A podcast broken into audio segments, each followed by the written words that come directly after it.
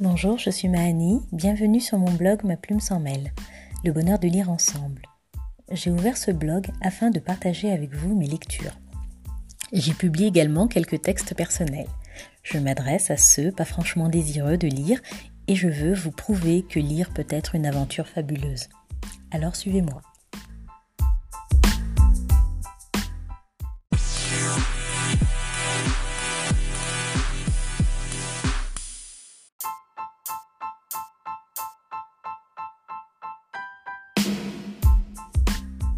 Le deuil, article du 10 juin 2020.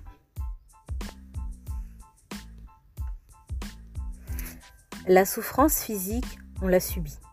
La souffrance morale, on l'a choisie. Eric Emmanuel Schmitt, dans Oscar et la Dame Rose.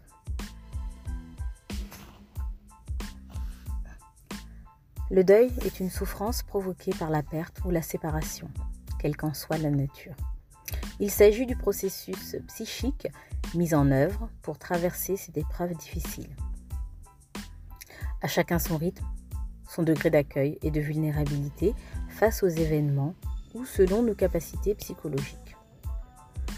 Ne mettez pas d'obstacle au mouvement de la douleur. Laissez-le mûrir. Jiddu Krishnamurti. Existe-t-il des deuils impossibles au point de ne pouvoir entrevoir la lumière au bout du tunnel Le genre de deuil où la tristesse a obscurci même les étincelles d'espoir les plus infimes. Un profond et lourd sentiment de vide s'installe. Une peine si immense qu'elle serait comparable à une plaie qui suppure en permanence. Une plaie béante. Il ne s'agit d'une égratignure ou d'une simple échymose, mais le genre de plaie qui engage le pronostic psychique dans une spirale infernale, où toute lueur est ternie par une vive douleur. Une douleur lancinante qui nous rappelle à l'ordre à chaque pensée, chaque fois que l'on ferme les yeux. Des ruminations telles qu'un cauchemar qui défile en boucle. Un sujet qui, à chaque fois évoqué, provoque une amertume, une boule dans la gorge, de la lave en fusion, impossible à avaler ou recracher. Elle ne peut être ni extirpée, ni dissoute. Même soignée et libérée, elle laisse derrière elle une cicatrice indélébile. Elle rappelle le passé, elle perturbe le présent et obstrue le futur. Un passé récurrent, lancinant et troublant. Ne cessant de hanter, planant comme un sombre nuage sur la tête ou une épée de Damoclès. Se faisant l'écho d'une peine accablante. Un présent impacté, embué et déconnecté de sa vie. Assombri par les peines et pertes. Comme vivre à côté de sa propre vie en spectateur un figurant de son quotidien, un être errant, une âme blessée qui ne demande qu'à goûter à sa part de lumière. Lumière qu'elle pense ne plus jamais entrevoir. Un futur inconcevable en l'état, un lourd et épais rideau filtrant toute lumière, un voile tendu entre soi et les opportunités destinées, s'empêchant de voir toute beauté, floutée et dissimulée par l'étendard de la mélancolie incapable de recevoir les cadeaux de la vie, pas de place, ni, ni au don, ni à la gratitude. Quant à l'absence, ce vide qui pèse, cette sensation d'étreinte qui fait suffoquer, une absence pour compagne, irritante et corrosive, elle attise et ravive les plaies.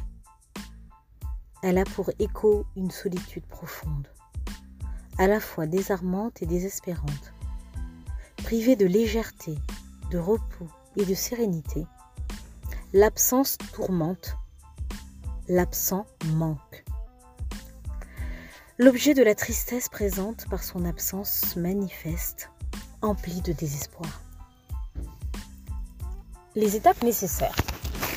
Dans les années 60, la psychiatre Elisabeth Kubler-Ross a décrit le processus de deuil en cinq étapes. Le déni, phase initiale du processus se caractérisant par un refus de la réalité et un grand besoin d'un temps d'adaptation à la situation. La colère, ce sentiment d'injustice où l'on ne tolère sa propre impuissance dans le contrôle des événements. La négociation, le sujet est prêt à marchander, sacrifier ou compenser pour échapper à la funeste réalité. La dépression, certainement l'étape la plus longue et difficile du processus, objet du présent article. L'acceptation, la clé des mots, phase de reconstruction après avoir sombré, une fois atteint et permet de cicatriser et de se libérer. Une pointe d'espoir. Et un beau jour, nous décidons que tout ceci a trop duré.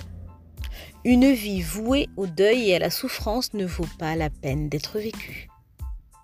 Coûteux en énergie et délétère à sa santé. La tristesse est une émotion, donc une information, qui doit être écoutée et traitée avec égard et non brandie tel un étendard et aucune douleur n'est permanente. Nous aurions tout intérêt à nous traiter avec compassion et douceur, ou tout simplement avec amour. Être un bon ami pour soi, un compagnon bienveillant et indulgent. L'amour de soi peut surmonter toute montagne de douleur. Elle peut faire face à toute attaque à sa personne. Ne soyons pas complices de nos bourreaux en devenant un des leurs, un ennemi pour soi.